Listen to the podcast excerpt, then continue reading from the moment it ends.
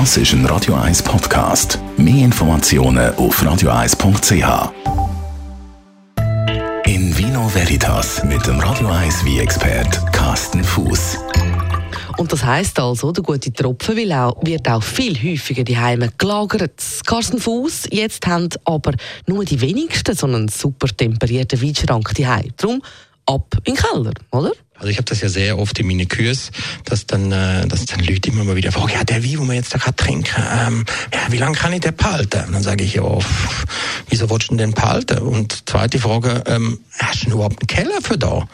Und dann höre ich eigentlich in der Regel mm, bei höchstens 10 Prozent der Leute, dass sie einen wirklichen Weinkeller haben. Und dann muss ich dann immer hinterfragen, ja, okay, hast du einen Weinkeller? Wunderbar ähm, ist er auch gut, der Weinkeller? Ist es ein guter Weinkeller oder ist es nur ein Keller? Und dann stellt sich dann relativ schnell raus, äh, der Weinkeller ist dann doch nicht so gut, weil nebendran zufälligerweise noch Wäschküche ist. ja, nicht so gut. Oder die Ölheizung ist nebendran oder der, der Nachbar tut, äh, was weiß ich, äh, schimmlige Herdöpfel lagern. Äh, kann alles Mögliche sein, wo der Keller dann eben äh, negativ beeinflusst. Mm, Wein, wo nach per Wohl schmeckt, ist schon nicht so das Wahre. Was heißt es dann? Wie muss denn der Weinkeller sein?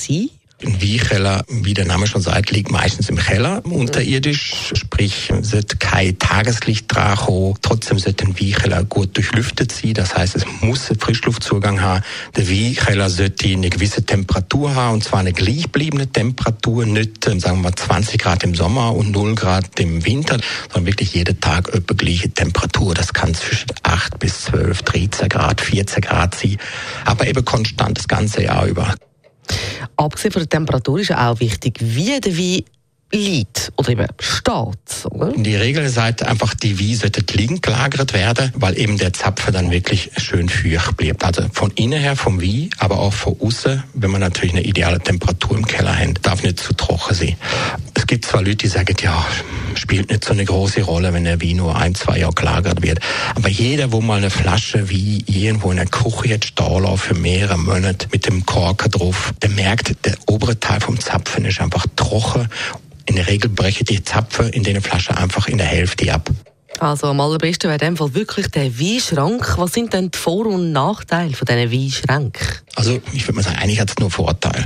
Äh, der eine Vorteil ist, wir haben äh, in unserer modernen, sagen wir, ähm, urbane Struktur, da hat kaum noch jemand einen richtigen Keller, wo, wo, wo ich meine Wein lagere. Ich habe dann meinen, sagen wir mal, Mini-Keller vielleicht oder Abstellraum. Äh, da ist definitiv zu trocken da drin. Und so einen Klimaschrank, da kann ich halt in die Wohnung stellen, kann ich schön integrieren in meine, in meine Dekoration kann ich eventuell in die Küche stellen. Es gibt spezielle mhm. Geräte, wo ich sogar in die Küche kann integrieren.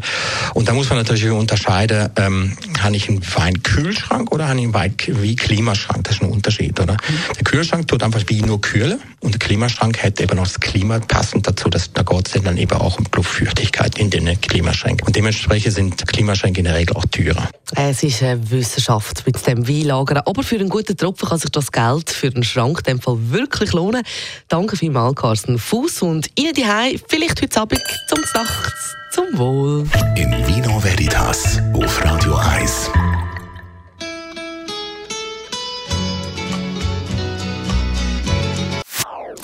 Das ist ein Radio 1 Podcast. Mehr Informationen auf radio1.ch.